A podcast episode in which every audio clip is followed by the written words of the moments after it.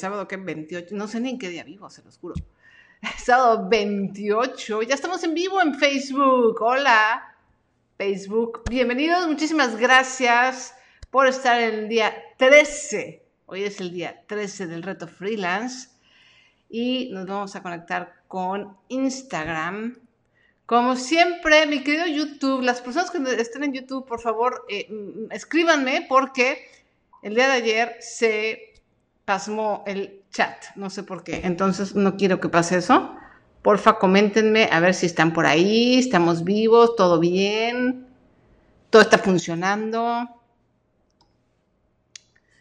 Venga, nos vamos ahora sí a Instagram para que estemos. Hola, Laura, Jenny en Facebook, ya estamos en vivo también en Instagram. Hola, hola, hola, hola. Ya estamos. Instagram, Facebook y YouTube. Bienvenidos. Hola Silvia, hola desde Celaya, Guanajuato, precioso Celaya. Oigan, hola Mario, Miriam desde Instagram, muchísimas gracias por estar aquí. ¿No se escucha? Evelyn Caballero me dice que no se escucha, ¿de verdad no se escucha? A ver. No me, no me, no me asusten amigos, ¿cómo que no se escucha? Está ya todo conectado, todo bien. ¿Sí, sí oyen? sí se escucha, ok. Ya. me vuelve, eh, Miriam dice que sí se escucha. Eh, hola Tere de Monterrey, tenemos gente súper aplicada como Tere Bolaño, muchísimas gracias. Se escucha muy bien también en YouTube, Pati, Katia. Juan en Instagram, ya me volvió el alma al cuerpo, sí se oye. Oigan, antes de empezar quiero presumirles mi corte de pelo. ¿Cómo se ve el corte de pelo? Me lo corté yo sola el día de ayer. no me quedó tan mal, ¿cierto?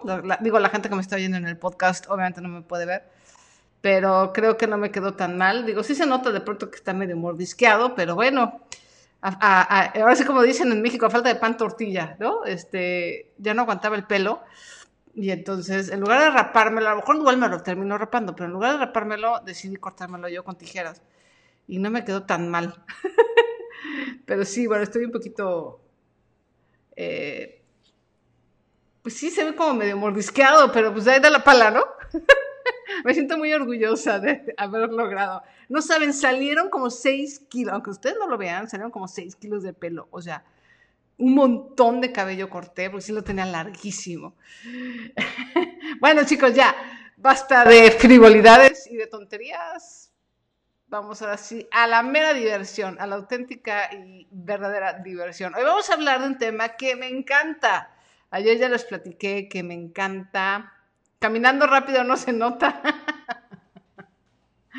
Miren, la verdad, en temporada de cuarentena, o sea, ya lo que sea. Aparte nadie me ve. O sea, hoy tuve que ir a pagar algo a la tienda de animales nada más y pasé rápido a la farmacia. Son los únicos que me vieron. No creo que se hayan dado cuenta.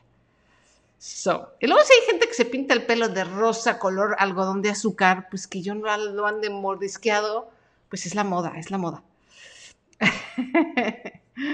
Muchísimas gracias. Oigan, les platicaba ayer que, bueno, esto del marketing es fascinante. Los que estuvieron ayer en el día número 12, donde hablamos de los básicos del marketing, a mí de verdad es un tema que me apasiona. Hay personas que no les encanta, a mi esposo le aburre tremendamente todo el tema de marketing. Para mí me parece fascinante. Y hoy Hoy vamos a hablar exactamente de las estrategias de marketing.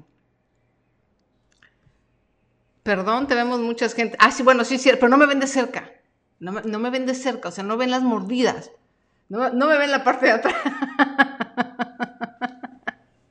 Entonces, sí, miren, como que da la pala.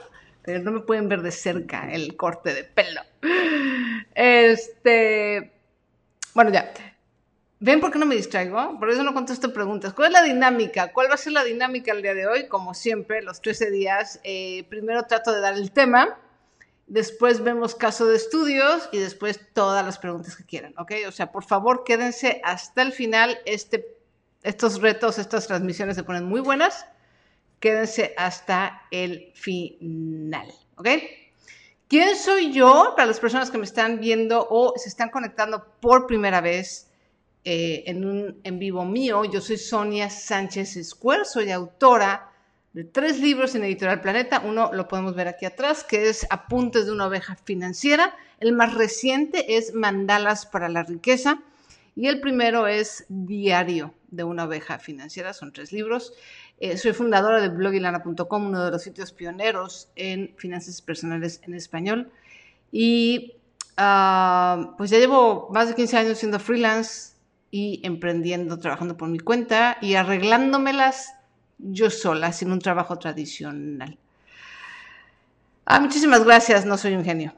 Entonces, bueno, esa soy yo y lo que estoy haciendo en este reto de los 21 eh, días es, estoy dando un crash course, como se dice en inglés, o sea, un curso súper intensivo de cómo ser freelance y cómo mejorar tu negocio como freelance. Eso es lo que son estos 21 días, eso es lo que es el hashtag reto freelance. Terminaremos el día 5 de abril, o sea, nos falta exactamente una semana, casi un poquito más de una semana.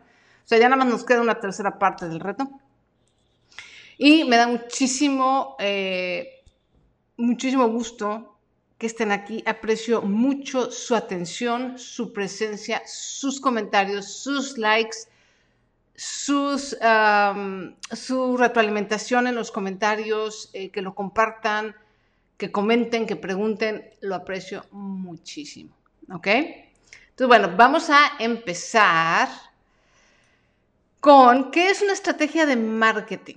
¿A qué nos referimos con estrategia de marketing? Bueno, básicamente estrategia de marketing es un plan, es un plan, son todas estas acciones que vamos a llevar a cabo, que vamos después a medir y que vamos a implementar para dos cosas, básicamente, atraer clientes o tener más ventas o tener más participación en el mercado. Eso es una estrategia de marketing. Ahora, el día de ayer, los que estuvieron ayer seguramente se acuerdan de que hablamos de las cuatro P's básicas de el marketing. Plaza, promoción, precio y producto. ¿Se acuerdan? Product, place, price, product, place, place and price place and price. Y fíjense que hay estrategias de marketing para cada una de esas cuatro cosas. Al final voy a dejar la de promoción porque esa es la que vamos, en la que quiero adentrarme un poco más en esta, en esta clase, en este training, pero voy a dar una repasada rápida de cuáles son las estrategias de mercado, por ejemplo, de marketing para un producto. Ahí les va. Las estrategias. Hola Italia las estrategias de marketing para nuestro producto. Uno, obviamente, lanzar al mercado un producto nuevo.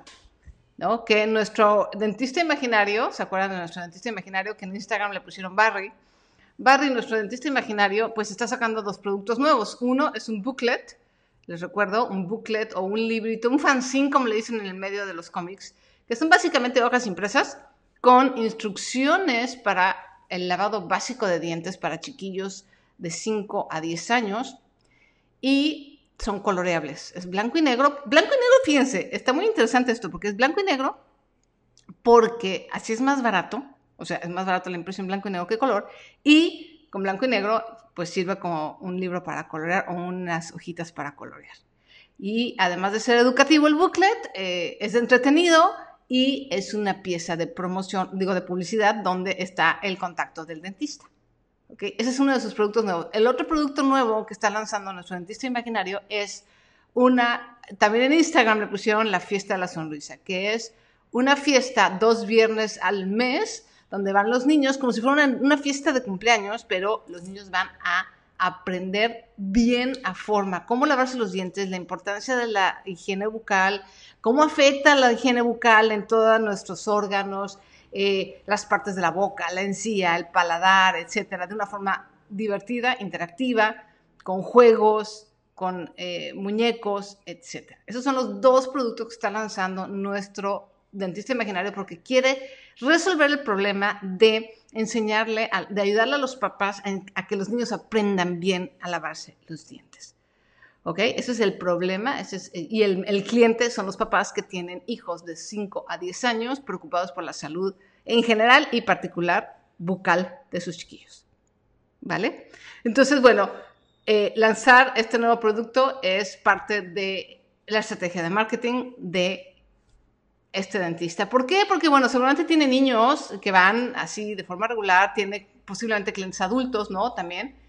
Pero este nuevo producto es un nuevo, es producto enfocado y es un producto para captar un nicho de mercado. Se, va, se quiere especializar. ¿Se acuerda que también habíamos platicado del nicho de mercado? Otra estrategia, otra estrategia de marketing para producto es agregar nuevas características a un producto que ya tenemos.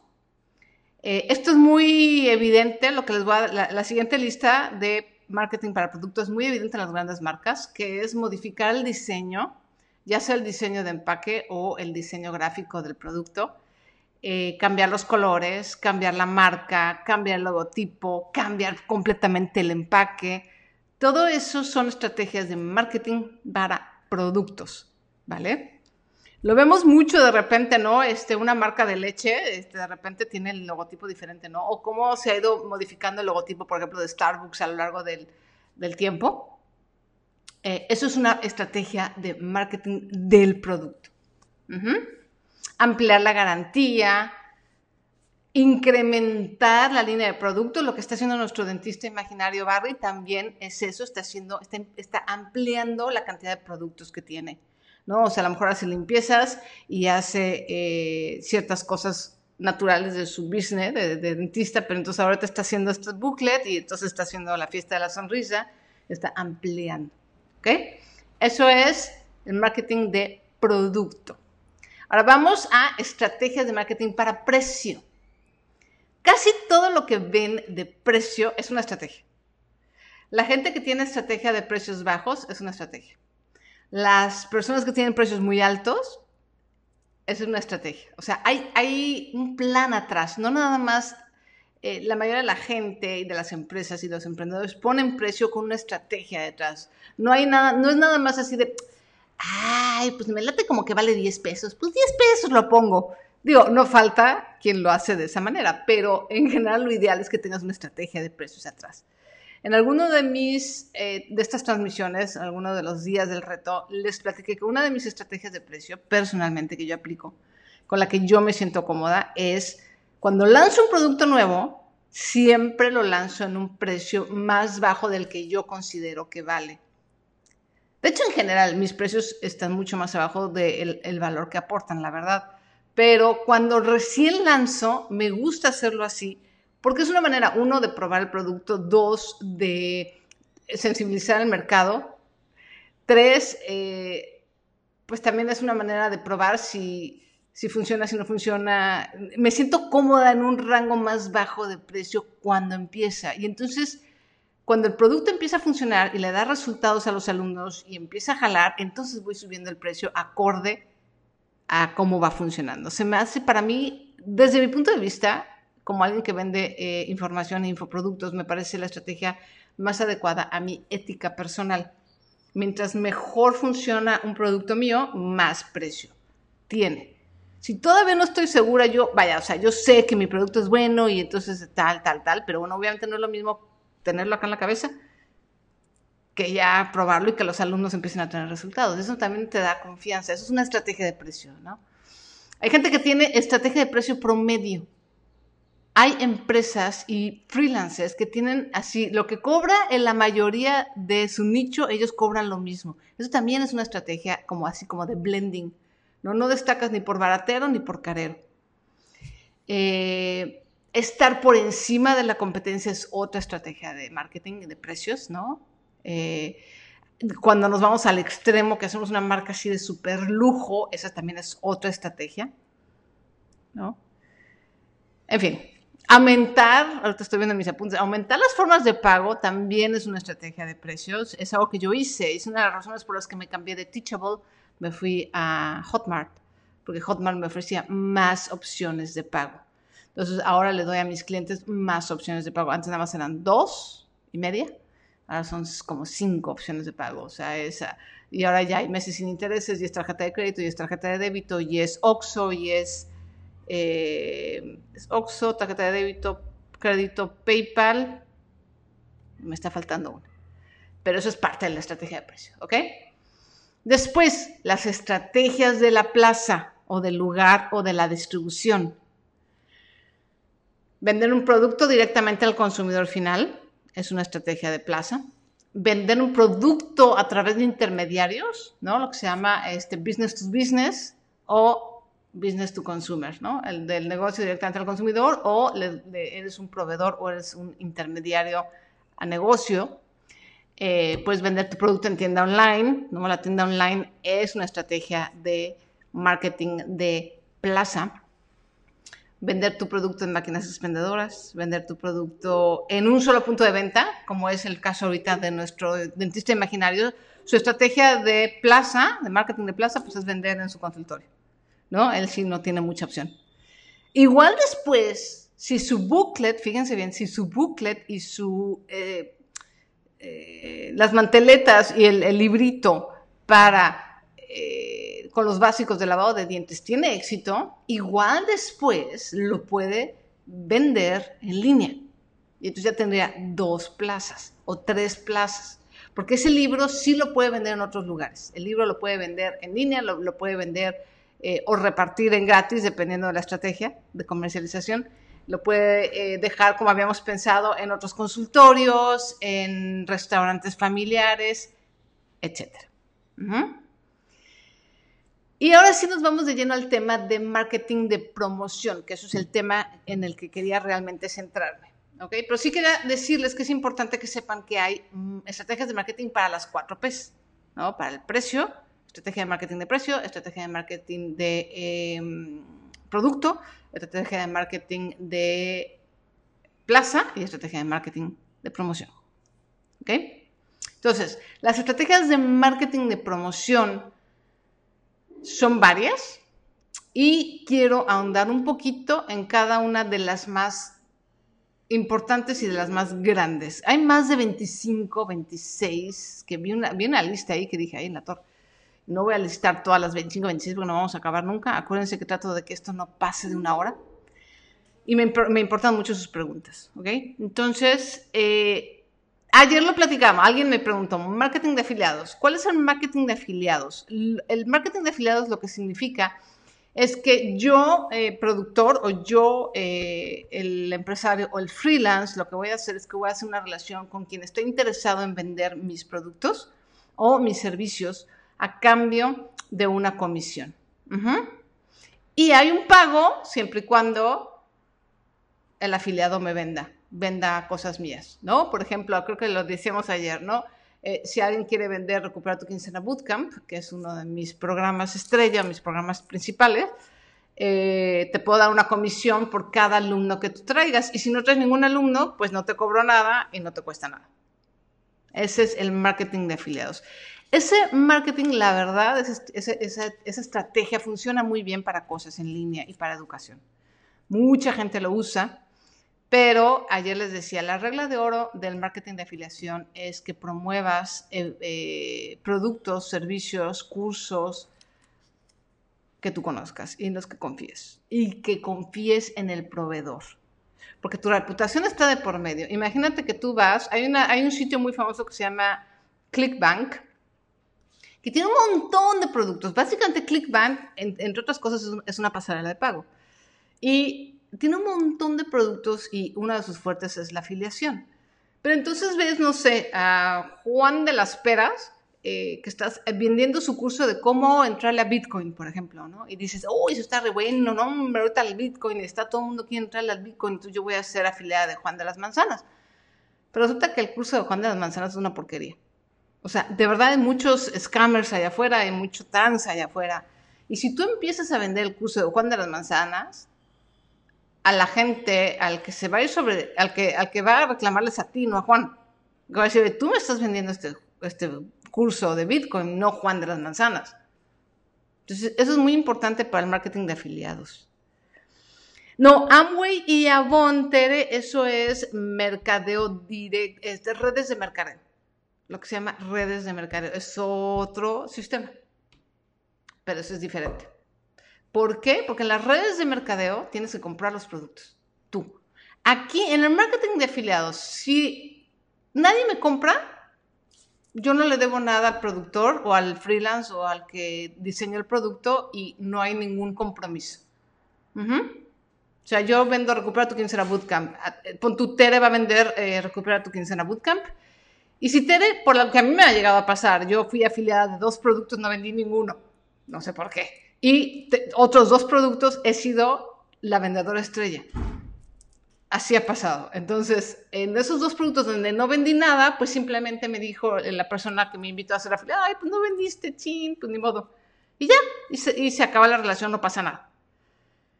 En el marketing de, em, de redes de mercadeo, no. Generalmente tú tienes que comprar, por ejemplo, con Amway, tú tienes que comprar, y por eso no me gustan las redes de mercadeo. Las redes de mercadeo se prestan mucho a este tema piramidal y a un tema en el que el producto no es lo importante, sino que tú traigas gente que venda, ¿no? El reclutamiento es lo más importante, es el negocio principal de las redes de mercadeo. Y es algo que a mí no me encanta. Porque eso básicamente es una pirámide. O sea, no estamos enfocados en el producto, sino en el reclutamiento. Y esos productos suelen ser muy caros. O sea, Amway es carísimo. Son limpiadores. Me acuerdo que una mujer, una conocida, tenía los limpiadores de trastes de Amway y me caían gordos porque no hacían, no hacían espuma. Y además costaban así un ojo de la cara, ¿no? Entonces, generalmente lo que hacen estas empresas es que tú tienes que comprar X cantidad de dinero en productos al mes, o sea, no nada más compras el inicial, sino al mes, y si no, te cobran una cuota, y entonces hay como un compromiso de estar vendiendo y de comprando, y hay grandes historias de Herbalife, de Amway, de gente que tiene sus garages y closets, un montón de productos que no ha podido vender porque las empresas te obligan a comprar. Entonces, no me encantan las redes de mercadeo por eso. Eh, porque te obligan a comprar, porque tienen prácticas de promoción muy engañosas y porque se basan en el reclutamiento de personas, no en la venta de productos. ¿okay? Es un tema muy, no, no me encanta entrar a las redes de mercado porque es un tema muy controversial. En Internet es muy, muy controversial. Hay quien dice que no, que son lo máximo y que yo y que puedes ser tu propio jefe, shalala.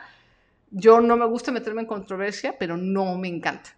Yo no considero una persona que trabaja para una red de mercadeo que sea un eh, emprendedor, por ejemplo. Si eres un freelance, pero no eres un emprendedor. No estás generando nada nuevo, estás trabajándole a alguien más. Eres, es más, ni siquiera un freelance, eres un empleado. O sea, la verdad para mí, la gente que trabaja en redes de mercadeo son empleados. Nada más sin prestaciones, ¿no? Y sin, sin los beneficios de un empleo tradicional, formal pero sí con la atadura y teniendo que pagar y teniendo que llevar gente y teniendo que hacer cosas para alguien más. Estás haciendo rico a tu red, ¿no? Estás haciendo rico a la línea que está arriba de ti. Esa es mi opinión personal. Hay mucha gente que no está de acuerdo, los respeto de verdad, con todo mi cariño. Pero esa es la diferencia, Tere, entre las redes de mercadeo y eh, marketing de afiliado, que es una forma también de vender. O sea, así, fue, así como Amway se ha hecho famoso, ¿no? Entonces, es la diferencia con el marketing de afiliación. el marketing de afiliación funciona muy bien para, es uno de los que recomiendo para freelance. Otro tipo de marketing de, promoción, de la P, de promoción, es el marketing de fidelización. Lo que hacemos con el marketing de fidelización. Y este es un marketing bien importante y todos los freelancers y todos los emprendedores y todas las empresas deberán de hacerlo. Es el marketing que se dedica o que se encarga de tratar bien a los clientes y retenerlos, de fidelizar, la gente que ya nos compró, la gente que ya puso su dinero conmigo, a esa es la gente a la que mejor tengo que tratar, porque es mucho más fácil venderle a alguien que ya te compró que a alguien que no te ha comprado. ¿Ok? Entonces, de eso se trata el marketing de, fidelización. Y de hecho, una de las herramientas que vamos a ver el lunes es lo que se llama un CRM o Customer Relationship. Ah, no sé qué tengo hoy en la boca. Customer Relationship Management, ¿no? Un software generalmente de relación de cliente, ¿no? Para manejo de tus leads y de los que ya son tus clientes, que te va a ayudar mucho a tener esta buena relación y esta fidelización, ¿ok? Otra estrategia de marketing muy buena son patrocinios. Si se han, seguramente han eh, Herbalife, eh, dijo que ya había esta pregunta tarde. No, Herbalife no es marketing de afiliación, Herbalife es redes de mercadeo. Pero creo que ya me habías oído, mi querida Italia. Creo que evitar de la, que es otra cosa diferente. Ya expliqué redes de mercado también.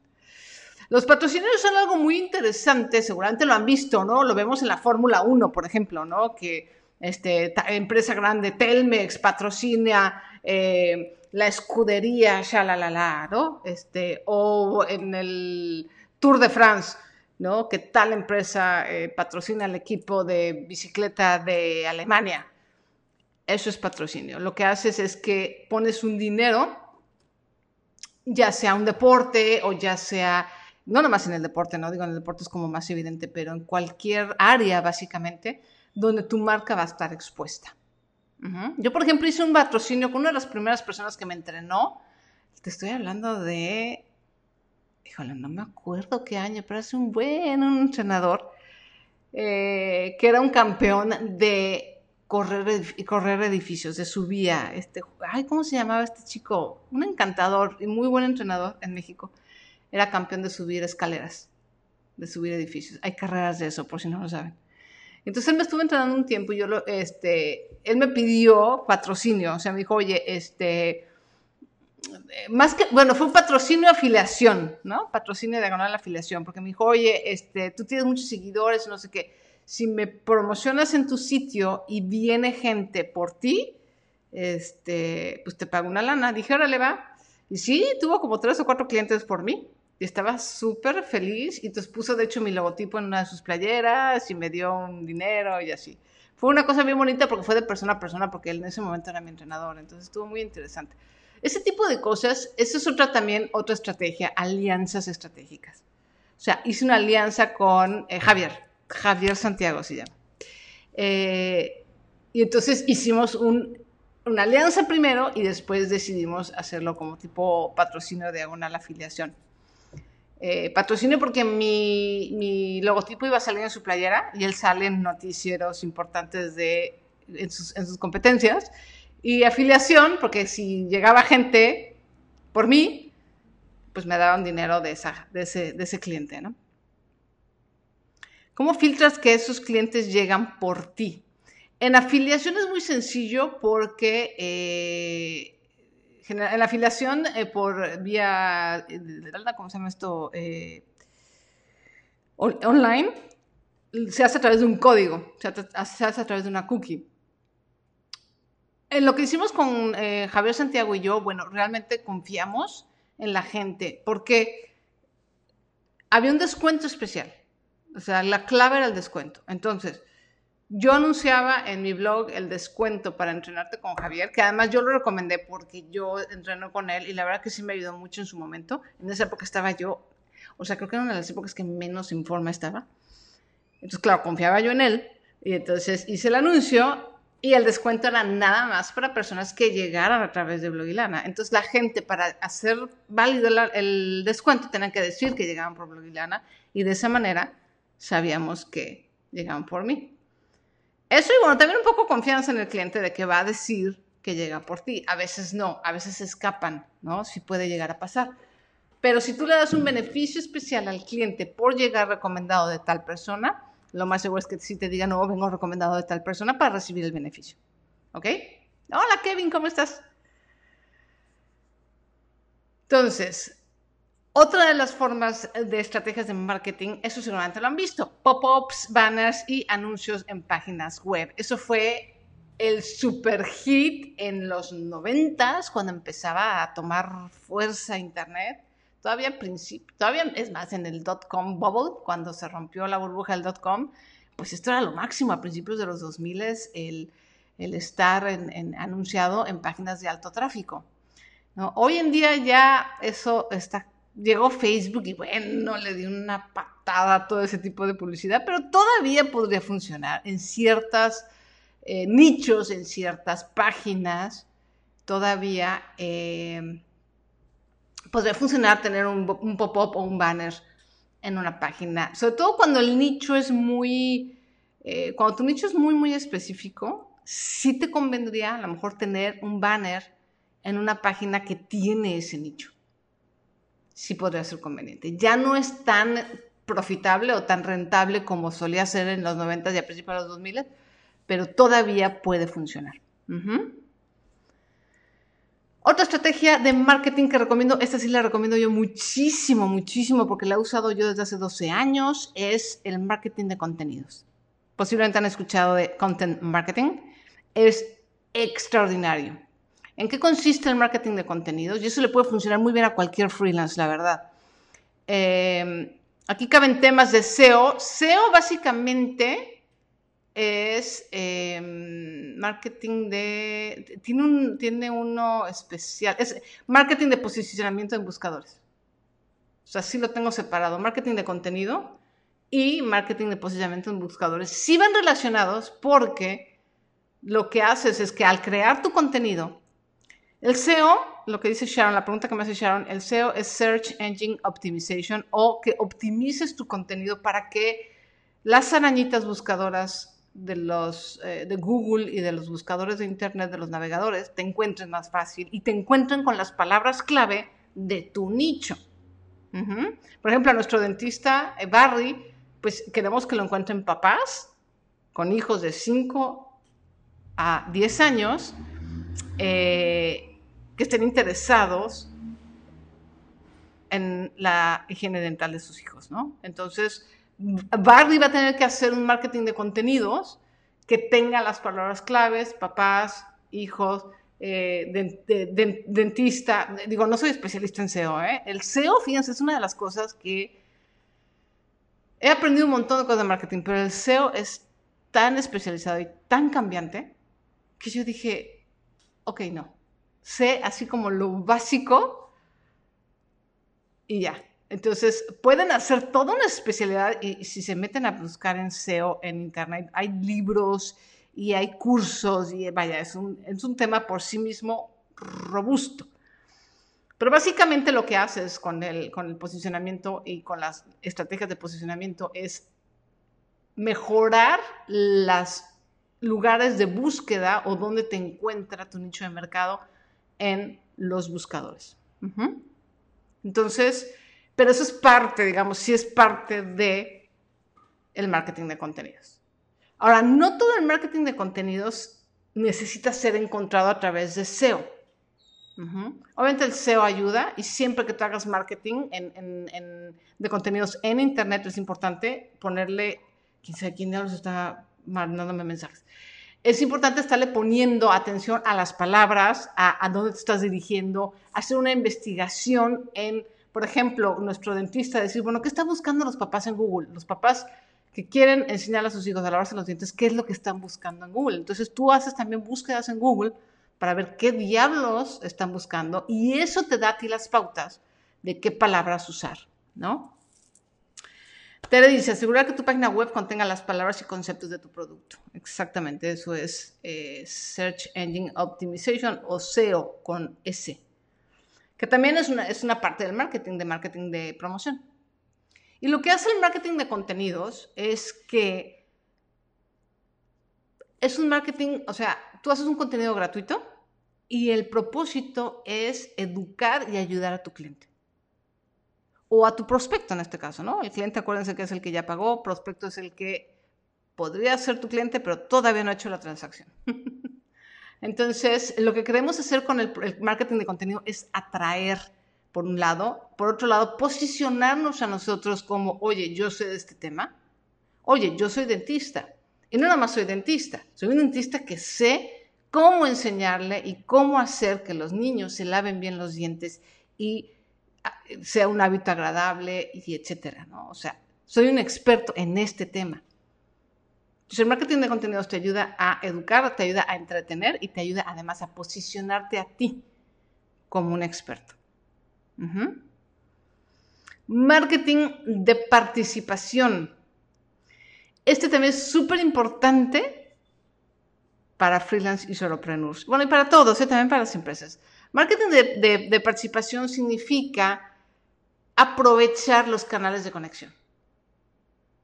O sea, tenemos, por ejemplo, las redes sociales, ¿no? Que también, vamos a verlo ahorita, pero lo que hacen, les voy a decir, hay un error muy común en las redes sociales, y esto es, ahora sí que apúntenle, por favor, este, saquen libreta, papel, notas, lápiz. En las redes sociales muchas personas tienen la idea de publicitarse, ¿no? Pero se publicitan de forma orgánica, o sea, en sus tweets, en sus comunicados de Facebook, en sus videos de YouTube, están vendiendo de forma directa. Y eso generalmente es un error. Las redes sociales están hechas para generar relaciones. Entonces ahí es donde entra el marketing de participación.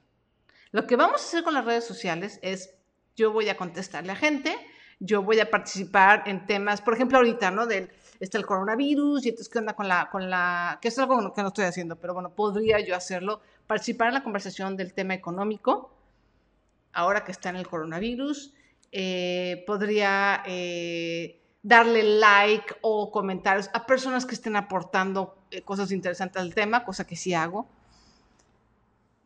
Todo menos promoción. ¿Ok? O sea, estoy participando en la conversación, estoy uniéndome a la conversación que está teniendo mi nicho, eh, mis clientes potenciales, la gente que no son mis clientes potenciales, pero que están hablando del tema. Entonces, lo que estoy haciendo simplemente es, estoy participando, me estoy dejando ver, estoy diciendo, hey, aquí estoy. Y estoy contribuyendo. También podemos decir que es una parte también de contenido, ¿no? Estoy... Miriam, Miriam Dental ya tiene todo su plan. Estoy contribuyendo y aportando y participando, pero no estoy vendiendo. Ese es el marketing de participación. Eso es lo que hace. Promoción no es venta, no necesariamente. Promoción es, tú estás promocionando, estás diciendo, hey, aquí estoy. La venta es un proceso ya muy específico en el que la persona va a hacer la transacción entre el intercambio de tu dinero, no, su dinero y tu, ay, tu servicio o producto. ¿Ok? Es parte de las ventas, obviamente son parte, pero no es exactamente lo mismo. De hecho, ventas es el. Lo, vamos a ver la semana que entra. Las ventas es exactamente cómo vender y el proceso y el sistema de ventas. ¿Ok? Entonces, ese es el marketing de participación. Ahora, publicidad en las redes sociales. Ah, ahí viene, esa es otra estrategia de marketing. Pero ese sí es publicidad pagada, ladies and gentlemen. O sea, vamos a, a, sí vamos a usar las redes sociales para vender, o sea, para vender me refiero a ofrecer los servicios, a eso me refiero, ¿eh? O sea, no vender, eh, hacer la transacción, que es lo que te digo, a lo mejor ahí estaba la confusión, sino para em, promocionar directamente, oye, tengo este producto, ¿lo quieres comprar? A eso me refiero con venta. o a eso me refiero con vender en las redes sociales. Em, pero no solo estás en lugares que tienen que ver con el producto. No te entendí la pregunta, Lisa. Entonces, lo que vamos a hacer con las redes sociales son dos cosas. Uno, participar. Y dos, pagar por publicidad pagada. Segmentada y especial para decir, ahora sí, vamos a, hacer lo que se llama un call to action o un llamado a la acción. Cómprame, suscríbete. Ven, ya le vamos a pedir algo directo. Cuando le pides algo directo a tu cliente, no a tu cliente, a tu prospecto, eso ya es, digamos, una, estás vendiendo directamente, le estás pidiendo ya que haga algo para ti. Te digo, que se suscriba a tu lista, que te compre, que vaya a tu página, que, Y para eso vamos a usar la publicidad pagada. Las redes sociales gratuitas, la parte gratuita, la vamos a usar para participar, para destacar, para educar, para entretener, para generar una comunidad. Para eso vamos a usar, esos son los dos usos de las redes sociales. Y normalmente los confundimos. ¿No les ha pasado que de repente hay alguien que nada más está promocionando sus, sus productos? O sea, que tuitea o pone en Facebook, oigan, este, cómprenme, oye, y tengo una promoción, oye, y ya fuiste a mi canal de YouTube, oye, y siempre está pide y pide y pide. ¿Conocen a alguien así? Siempre hay alguien así. Y es muy molesto. Igual pasa con el marketing de correo, el email marketing. Hoy, ayer me suscribí de una chava, de una española que es así súper guau, no sé qué, me caía bien. Pero puta, sí llega un punto en el que nada más vende. O sea, la mujer nunca aporta contenido de valor. Nunca todo el tiempo está vende, vende, vende, vende, vende, ¿no? O sea, tratando, este, echando, cómprame, cómprame, pidiendo la venta, pidiendo la venta. Que está bien pedir la venta, pero no todo el tiempo. Entonces, bye. Yo no estoy suscrita a ningún correo, a una lista de correo donde no me aporten algo. Tiene que haber un balance, ¿no? Vamos ya, de, aquí nos saltamos al marketing de, correo, al, email marketing. El email marketing es, el, el email es un canal, pero sí es toda una estructura y todo un tema vender a través de correo, vender a través de, palabras. Esto eh, se hizo muy bien en los años 50, los años 60, la venta directa eh, a través de correo físico, de cartas, era extraordinario. Estudiar a los grandes gurús de la venta directa por correo es una cosa que realmente les recomiendo. Eh, y es, una gran, es un gran medio para vender, es uno de los principales que yo uso no me considero súper experta, pero bueno, me defiendo en email marketing y es muy accesible para los freelancers y solopreneur, ¿no? Eh, después nos vamos a video marketing. ¿Alguien de aquí? Porque hacer videos no es video marketing, ¿eh? o sea, nada más tener tu canal de YouTube no es video marketing. ¿Se acuerdan? ¿Alguien de aquí eh, se, congeló en Instagram. Ah, no, creo que ya se descongeló. Eh, ¿Alguien de aquí conoció a estos anuncios de este señor que usaba gogles y ponía todo, las cosas más locas en una, en una licuadora? Y entonces, además me acuerdo mucho de la musiquita y preguntaba, ¿Will it blend? Y licuó eh, el, el, iPhone cuando recién salió, este, licuaba canicas, licuaba cuánta madre. ya no me acuerdo la marca, no puede ser. Durante muchos años me acordé de la marca de esa licuadora, que era una licuadora industrial. Y su estrategia de video marketing era una cosa maravillosa. O sea, el señor se posicionó. Además, el señor que salía era el dueño. Era el dueño de la empresa. Entonces, él lo que hacía era nada más videos de entretenimiento. Es decir, la capacidad de esta licuadora está tan machincuepa que licúa todo.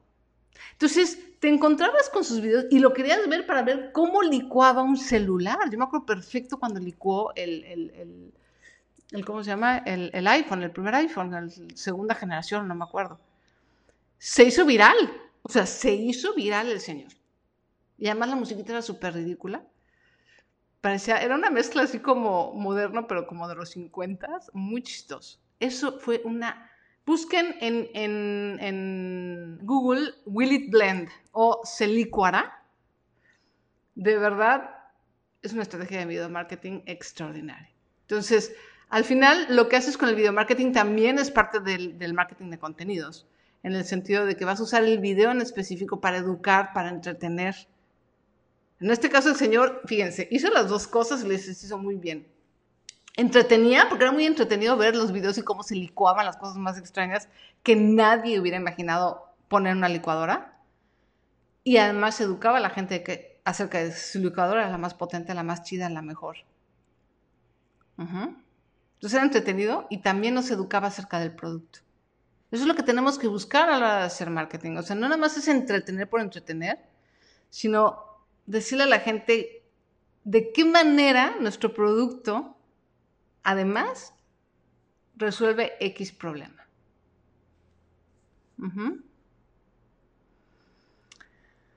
Y los últimos, bueno, marketing, el email marketing ya lo platicamos, que es básicamente eh, aportar valor y vender a través del correo. Y bueno, eh, otro de los, Blendetech, gracias. Blendetech es la marca. Y seguramente van a encontrar sus videos en YouTube y se van a pasar horas. Brillante. El señor, la verdad, se me hizo una de las estrategias de marketing de video más brillantes de todos los tiempos. Eh, Tom Dixon es el nombre del, dueño. No me acuerdo, no sé, eso sí no supe cómo se llama el dueño, pero sí, la empresa es Blendetech.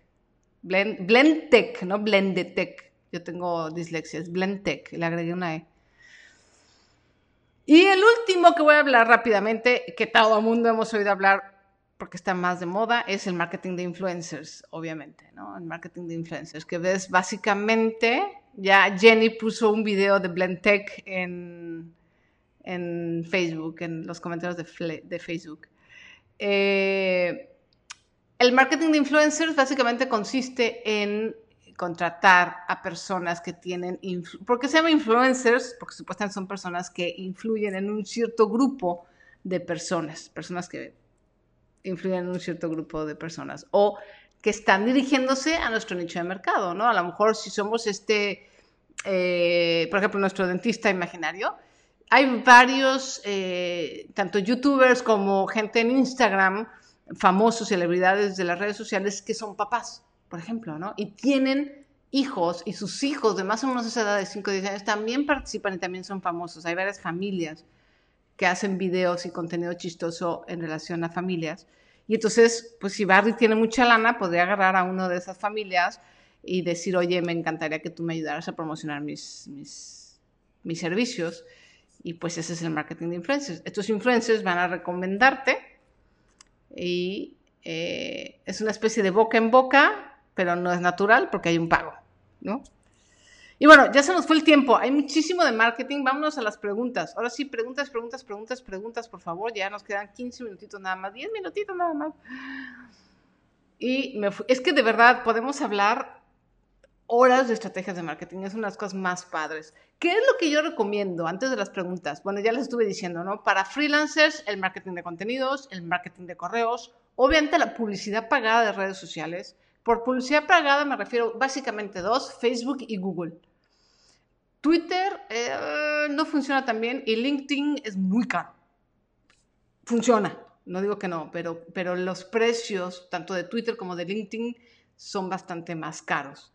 Entonces, Facebook es la más accesible en, cuanto a eh, economía y Google es muy eficiente. Es un poquito más cara que Facebook, pero es muy eficiente si lo sabes hacer bien. Daniel me pregunta, si mi cliente ha sido una institución de gobierno como la Secretaría de Cultura, no una persona en específico, ¿cómo logro un proceso de fidelización con ellos? Eh, al final del día, aunque sea una institución, Daniel, eh, tú tienes contacto con una persona o con un grupo de personas.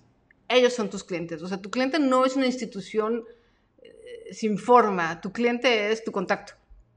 Entonces tú vas a tratar de fidelizar a tu contacto o a la gente con la que contactas en la Secretaría de Cultura resolviéndole sus problemas, dándole un trato preferencial.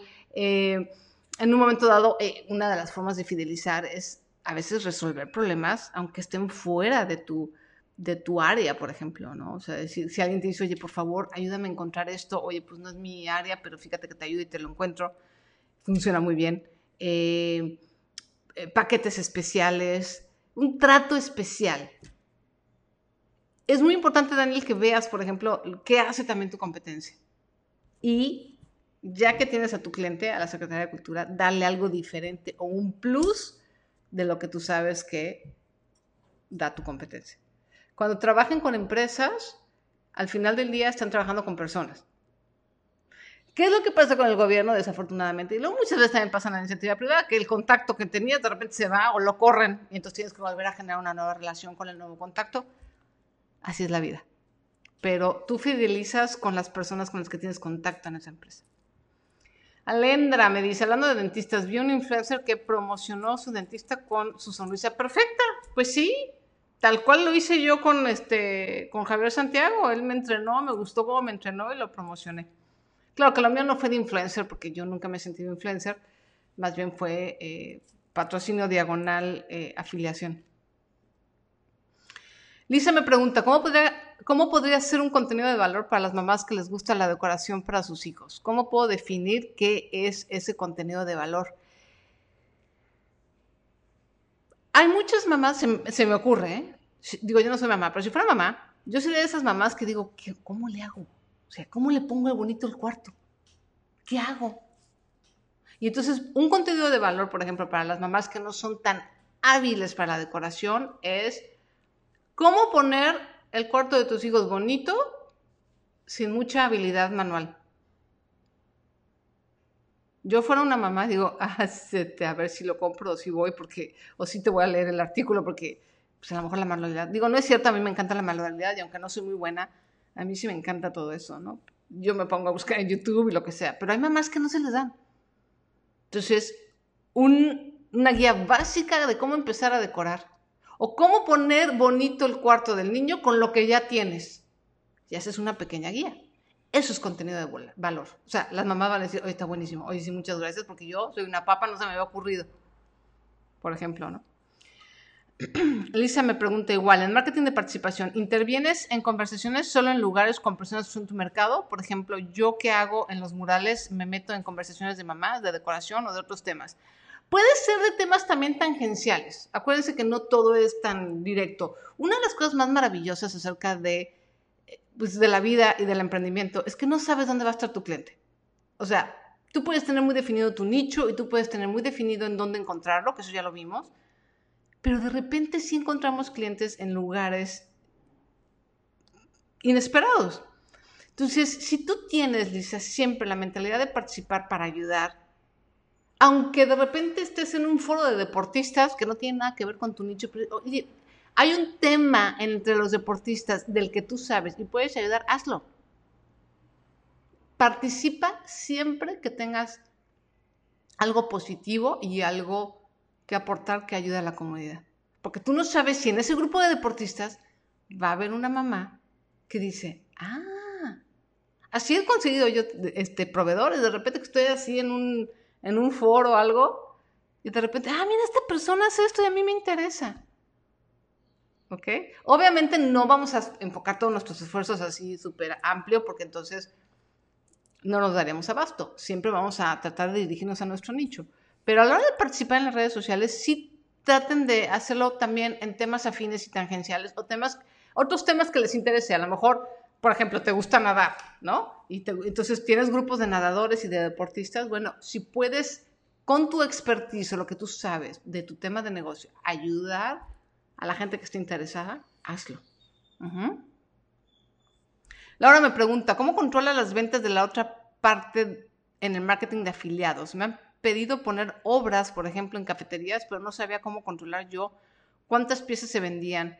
No podían pagar por la licencia, entonces me ofrecieron regalía por pieza vendida. Ah, no te entendí bien. ¿Cómo controlar la parte de, de, afiliación de marketing? Me han pedido poner obras, por ejemplo, en cafeterías, pero no sabía cómo controlar cuántas piezas se vendían. No te entendí bien, Laura. Según yo, a ver si te entendí. Eh,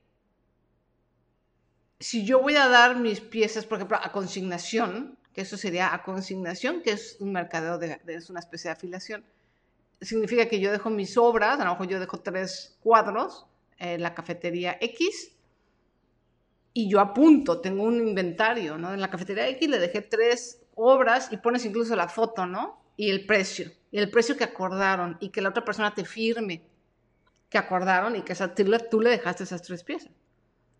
Acuerdan en, oye, te voy a ver en 20 días. Si en 20 días no has vendido, pues regreso mis obras. Vas en 20 días. Si las obras no están, pues que te las pague. Y si las obras están, te las regresa. Obviamente, pues podría algún día pasar que el tipo no las vendió no te quiere dar el dinero y las obras no están, o sea, no falta el que quiera pasarse listo siempre, pero pues eso es raro, ¿no? Lo recomendable para venta de accesorios de oro y plata. Igual, marketing de contenidos, marketing por email, publicidad pagada en redes sociales eh, y podrás hacer algo de video marketing. Por ejemplo, una cosa que se me ocurre de video marketing para eso que es video marketing, marketing de contenido, las dos cosas, es hacer tutoriales de cómo usar los accesorios de oro y plata para vestirte. Para vestirte eh, en la oficina, para vestirte de forma casual, ¿no? Cómo combinar aretes, ¿no? O cómo combinar aretes con algo muy vistoso. Ese tipo de videos, oye, la gente los vería y ah, y aparte, ok, este, yo vendo las, las cosas, ¿no? Me dice Miriam en Instagram, ¿cómo se llama el dentista imaginario? Este, le, pusimos Barry, alguien le puso Barry en Instagram, no me acuerdo quién fue. A los de las empresas les encanta regalos tipos promocionales, busca que sean útiles para ellos, no regalen nada más por regalar, por supuesto, Mientras más útil lo, que regales, más te quedas en la mente de la otra persona. Y mejor. Por eso se trata de aportar valor con tus regalos o con las cosas que, que des para darte a conocer. Me ofrecían vender las cafeteras en línea. Ah, las cafeteras en línea. Pero tú las ibas a vender o qué, no entendí. Ah. Y dar una regalía por pieza vendida. No, pues no es regalía, es comisión, ¿no? Pero no sabía yo cómo tener certeza de cuántas piezas se vendían en línea en la página de ellos. Debe de haber un código. Laura, eso es bien importante. Si se vende en línea, tiene que haber un código especial de afiliado. ¿no? Entonces, si tú tienes un código de afiliado, ese, ese código la gente te tiene que comprar y tiene que pasar a través de ese código. Y ese es el código a través de que se sabe cuántas piezas. Ese código lo tiene SendOwl, ese código lo tiene, te lo puedes hacer en, Hotmart. Eh, creo que hay códigos también para tiendas como Shopify y, Etsy, etcétera, ¿no? das cursos de meditación de conflictos entre personas. ¿Me preguntas? Si doy cursos de, de meditación, ¿eh? De mediación de conflictos entre personas. Nunca he dado eso, pero sí en mis cursos de asesoría personal he ayudado a parejas a mediar conflictos financieros. Y creo que sí podría ayudar en otro tipo de conflictos. Mi experiencia va mucho más enfocada a conflictos financieros, incluso con familias, entre familias, pero creo que sí podría hacerlo en otros temas. Cuando tu servicio está relacionado con un cambio de mindset en el estilo de vida, ¿cómo enfoco el marketing? ¿Cómo que cómo lo enfocas? Pues enfócalo en la necesidad. ¿Cuál es la necesidad? ¿Qué necesidad tiene la persona? ¿Cuál es, que, o sea, la gente va, necesita un cambio de mindset, pero la gente no va buscando un cambio de mindset. Es decir, no compra cambio de mindset, la gente compra resultados. Un ejemplo, en, las finanzas. Veo tu nombre y me acuerdo perfectamente de ti, mínimamente, pero no me acuerdo de tu nombre, discúlpame. Pero me acuerdo perfecto de ti, una alumna de la consultoría y eh, súper, súper participadora de, la, de nuestra comunidad.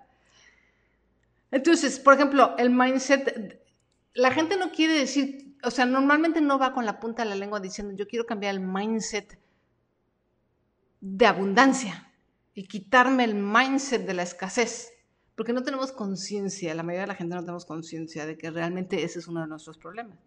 Lo que sí sabemos es que estoy harta de no tener dinero. Harta. Entonces, cuando tú vienes y me educas y me dices, ok, ¿sabes que no tienes dinero? por una o dos, tres, cuatro, cinco razones, pero una de esas razones es el mindset y tu mentalidad. Y me educas y me dices, fíjate que la mentalidad de escasez hace esto y esto y esto. Y si tú piensas en esto y esto, probablemente estás, es parte de la razón por la que no tienes dinero. Entonces voy a decir yo, oh, o sea, si también es un problema de mindset.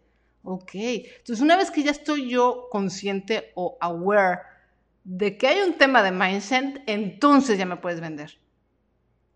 ¿Ok? Entonces, para eso es el marketing de contenidos, amigos. Mucho para educar a las personas acerca de nuestro producto, pero no de nuestro producto, sino de cuál es el problema realmente que tienen y cómo lo podemos resolver. Entonces, si yo tengo un problema de escasez, si yo tengo constantemente problemas de dinero, si no gano suficiente, si, si gasto de más, si me la paso comprando, definitivamente hay un problema de mindset. Pero lo más seguro es que yo no estoy consciente no lo tengo aquí arriba, ¿no? A lo mejor lo tengo en la tripa o en el corazón, pero no lo tengo acá en la cabeza. Entonces, ese es tu trabajo como proveedora de servicio con tu marketing, es hacerle saber a la gente, hey, fíjate que tu problema es que no tienes dinero, sí, pero tienes que cambiar el mindset y yo te voy a enseñar cómo. ¿Ok? Dios mío, ya se me está acabando el tiempo, me dice Instagram que me queda un minuto con 50 segundos.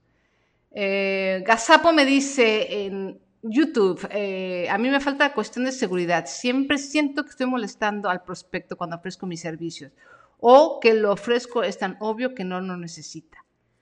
Fíjate, Gazapo, que una de las cosas que a mí eh, me encantó de Chris Ursúa, que es un chico que habla de ventas, Me encanta su frase que dice que las ventas es la expresión de amor más grande que puede haber. Y tiene toda la razón.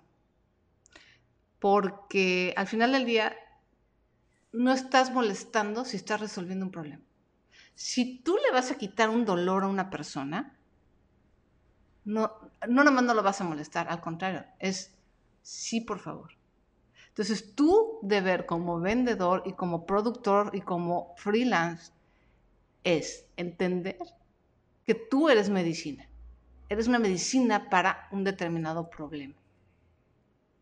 Y eso es lo que le vas a transmitir a tu, a tu prospecto. Esta es la medicina. Y la medicina, cuando uno está enfermo, no molesta. ¿Ok? Con eso cierro, amigos. Ya es la una, ya. Muchísimas gracias. Instagram me va a cortar la plataforma. Muchas gracias, muchas gracias Facebook, muchas gracias YouTube, muchísimas gracias por haber estado aquí. Aprecio mucho su tiempo y mañana nos vemos en sesión de preguntas y respuestas. Mañana domingo 29 de marzo, sesión de preguntas y respuestas. Nos vemos, muchísimas gracias. Me despido de YouTube porque Instagram me va a correr solito, ya me cortó. Adiós YouTube. Y nos vemos, mi queridísimo Facebook. Nos vemos el día de mañana. Muchísimas gracias. Muchísimas gracias. Muchísimas gracias. Muchísimas gracias. Muchísimas gracias. Muchísimas gracias. Muchísimas gracias.